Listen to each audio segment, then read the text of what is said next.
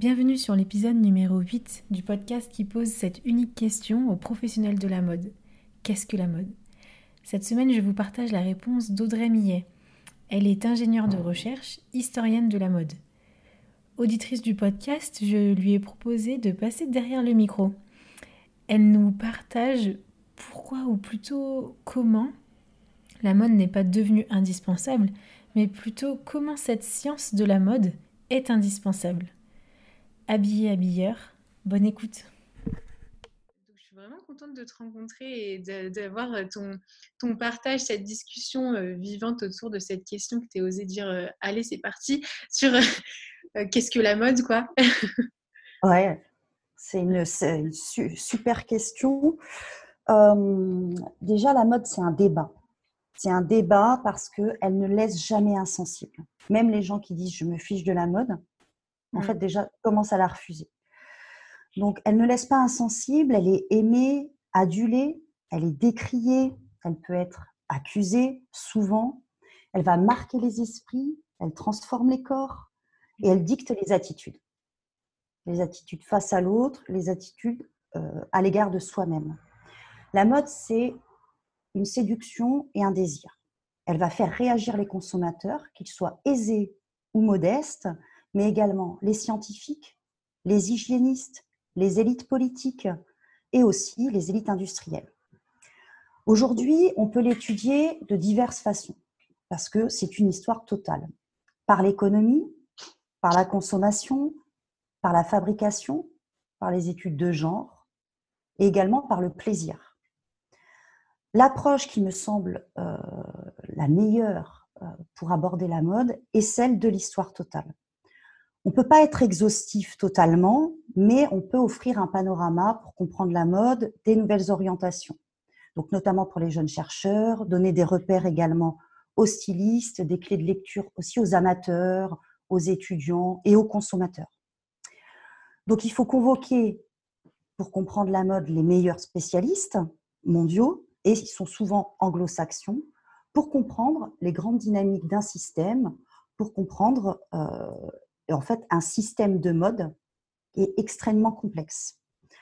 Le port de la ceinture à Athènes, la sandale antique, la chaussure médiévale, la garde-robe d'Henri VIII ou de Catherine d'Aragon, le colonialisme, la sape, l'utopie d'un vêtement nazi ou l'exposition de la mode ado. En fait, la mode, c'est tout le monde et depuis toujours et non pas depuis 1340 euh, la Jacques euh, de Charles de Beau. il faut d'abord passer par plusieurs constats, je pense, pour écrire et pour euh, s'interroger sur la mode. Les constats techniques des stylistes, des costumiers, de la couture, de l'aiguille bien placée, évidemment. Le constat de l'historien qui recontextualise, mais également le constat de l'historien de l'art qui peut également beaucoup apporter sur les représentations. Il faut remettre les artisans et les faiseurs de mode donc, dans leur atelier. Hmm. Et dans l'atelier, ils ne sont pas spécialement contraints par l'État. Ils ont du plaisir à chercher une nouveauté, à recréer, à aller plus loin, à échouer et ensuite à réussir. Ils ont leur part de décision, mais il faut également se poser la question de la consommation, c'est-à-dire que la consommation, elle ne date pas du 18e ou du 19e siècle. L'envie, le plaisir touche les populations depuis l'Antiquité.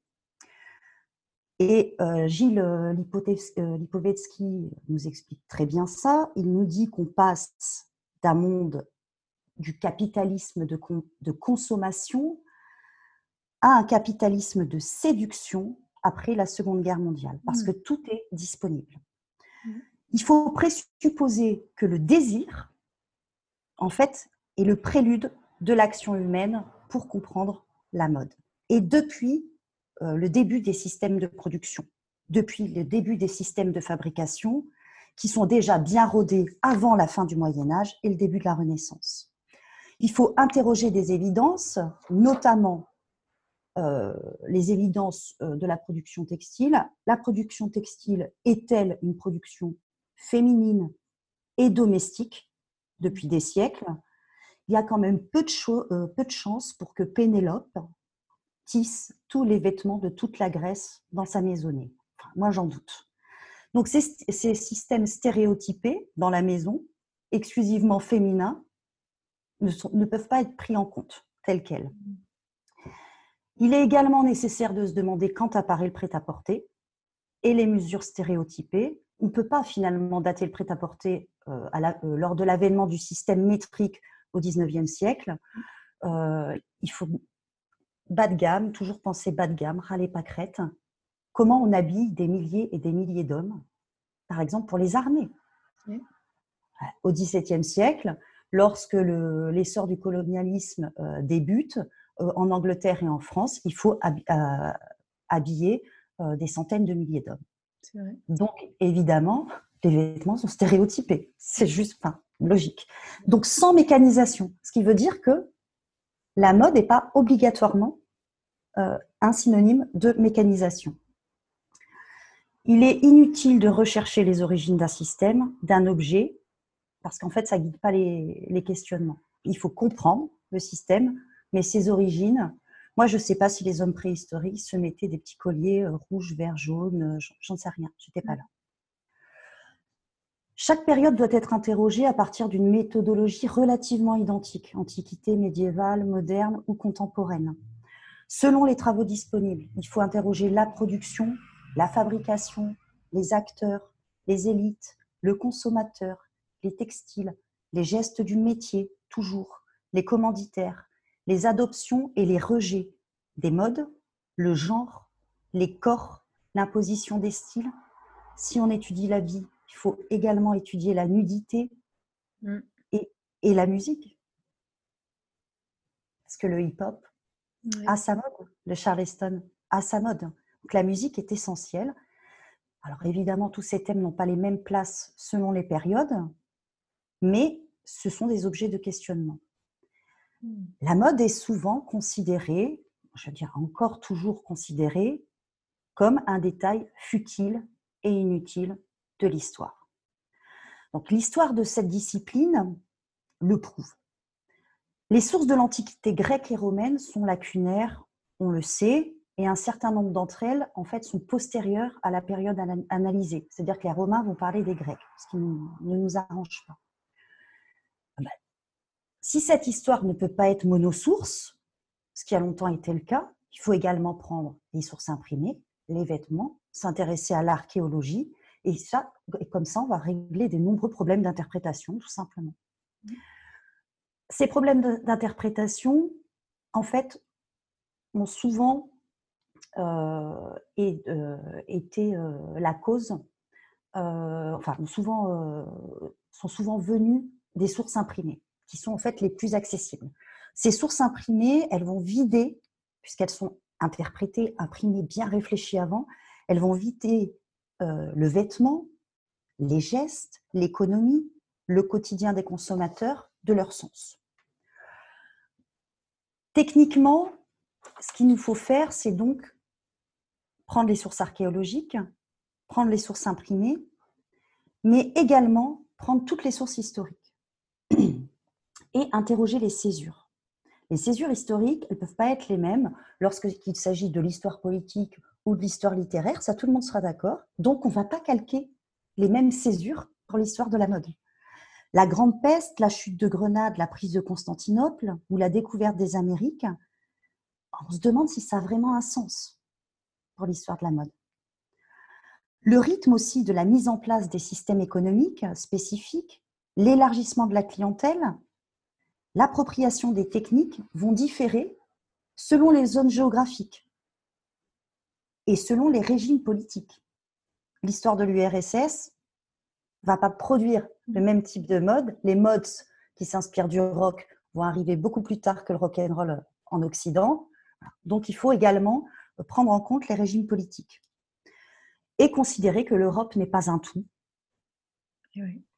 Voilà, homogène, lisse, autre césure importante euh, qui euh, bat euh, l'histoire, 1789-1815. La Révolution française et le Congrès de Vienne n'ont pas changé en profondeur l'industrie de la mode. En revanche, le début d'une seconde industrialisation, 1860-1890, euh, impose la mécanisation des industries et des innovations chimiques. Là, d'accord.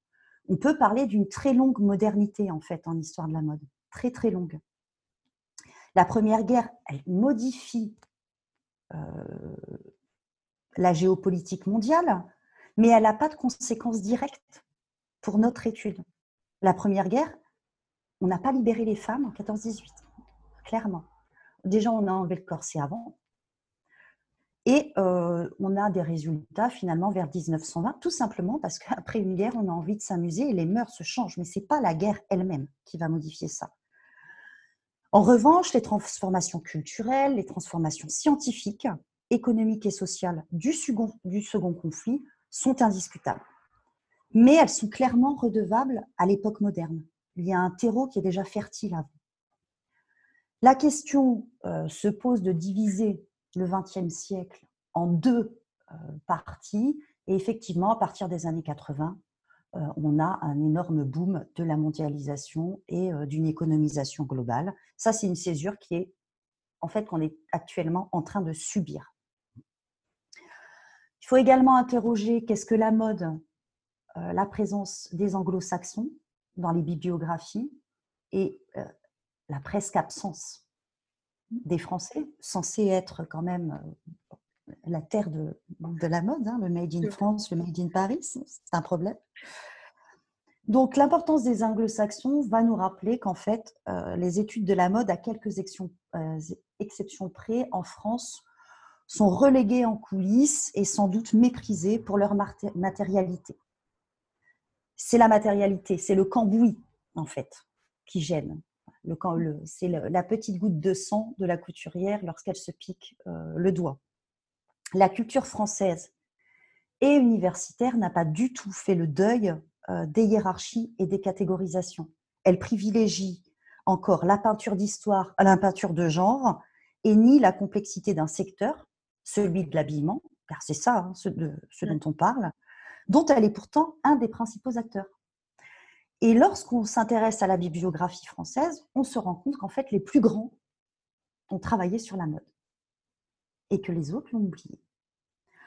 Donc, je pense notamment à Lucien Fèvre, à Fernand Brodel, à Pierre Bourdieu, à Roland Barthes, à Gilles Povetsky et à Daniel Roche, qui ont tous étudié le corps habillé.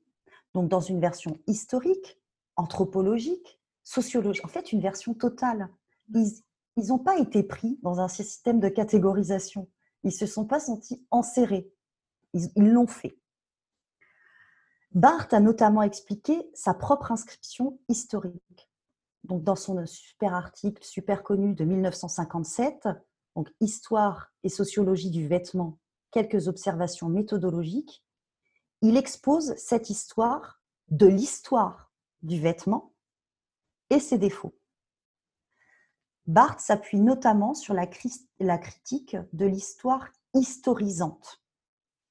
Le vêtement est un événement qu'il faudrait donc dater, un phénomène homogène qui subit la politique, la religion et l'économie.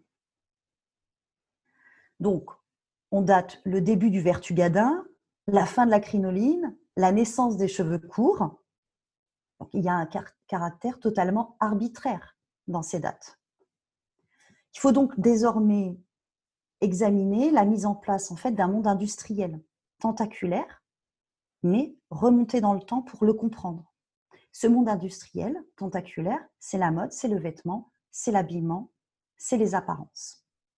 Donc plutôt que de nier ou de critiquer l'importance de ce secteur, il faudrait plutôt analyser des dynamiques et des exemples significatifs pour en comprendre le sens, l'essor, son caractère indispensable et ses déviances. Il faut donc proposer une histoire de l'apparence habillée, mais également accessoirisée, maquillée, et maintenant on peut le dire, liftée.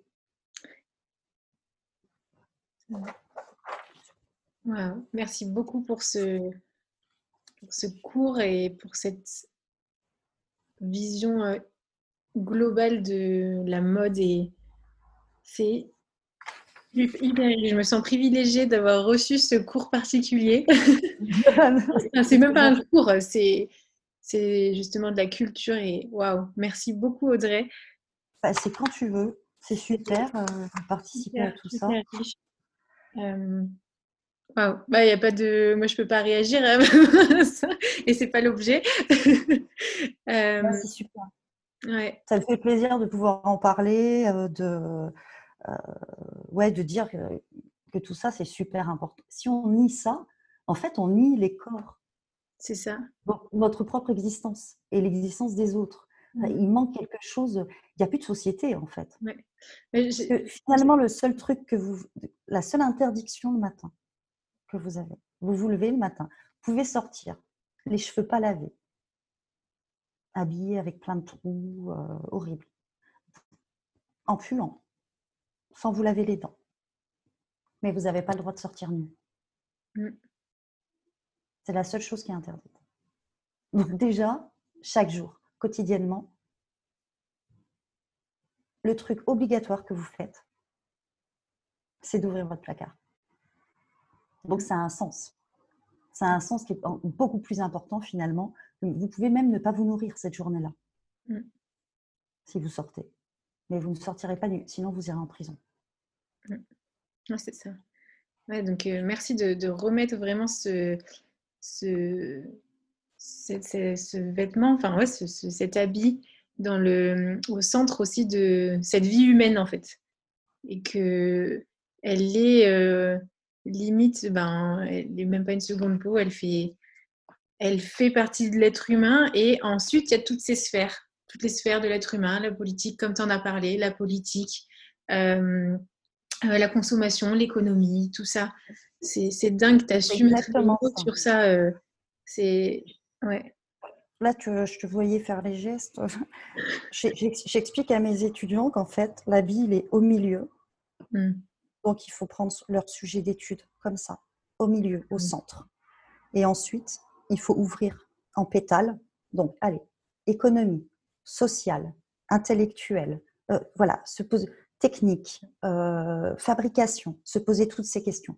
Ah, politique et ouvrir en pétales. C'est vraiment un sujet d'histoire totale.